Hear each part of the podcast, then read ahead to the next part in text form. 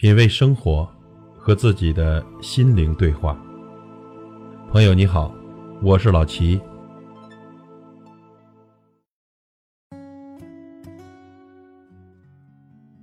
有人说啊，言语是最有效的药方；也有人说呢，言语是最锋利的刀刃。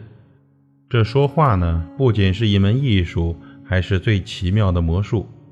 说话的音量就像一杆量尺，标示出。内在修养的高度。人们总在说有理不在声高，我们总是认为声音高、底气足。其实音量的高低并不能反映出一个人真正的实力和底气。不合时宜、不分场合的高嗓门，反而会反映出一个人素质不高、修养不够。宋庆龄十五岁就进入美国的一所女子大学学习。有一次呢，在班上讨论历史方面的问题，一位美国学生站起来发言道：“所谓文明古国，譬如亚洲的中国，已经被历史淘汰了。”坐在前排的宋庆龄听到后，虽不以为然地摇了摇头，但仍耐心地听同学的发言。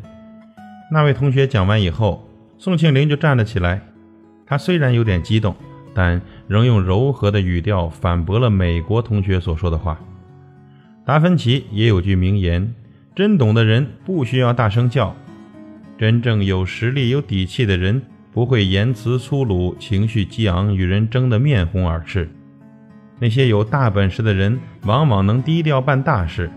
他们能在交流谈话中体贴别人，与他们说话如沐春风，无需费太大的力气。现实生活中呢，往往有不少人说话气势强盛，其实这部分人。”说话声音大，一方面呀是认识到了自己的错误，为了掩饰内心的脆弱；另一方面呀是没有认识到自己的错误，企图用气势压倒别人。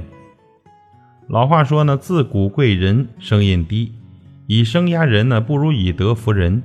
一个人的底气能力与音量无关，不要试图以大声喧哗引起别人的注意，那样只能显示。你的修养不够，音量啊，需要分场合。你在大声喧哗、高声欢笑的时候，给他人也带来了不便和困扰。宋庆龄一生说话声音温柔，有人形容她的声音，说她像莎士比亚书中写的一样，她的声音柔和安详。向美丽在《宋氏三姐妹》一书中回忆称。孙夫人说起话来细声慢气，宋庆龄在公共场合说话，从来不见她歇斯底里、高声喧哗，一言一行都十分得体，显示出极高的个人修养。正式场合发言要自信，声音要洪亮，声音细小如蚊虫或含含糊糊、词不达意，都会给人留下不好的印象。那我们在家庭生活闲谈的时候，要适度的音量。家庭啊，是给人以温暖和爱的地方，但没有一个人能从大嗓门或吼叫中感觉到爱。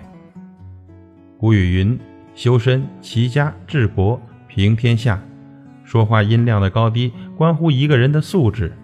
控制好自己说话的音量，才能更好地经营自己的家庭，规划自己的人生。语言是世间最伟大的魔术。透过说话的语气、语调、音量，我们可以看清一个人的内心。所以，朋友，控制好你说话的音量，别忘了，你说话的音量反映出你内在的修养。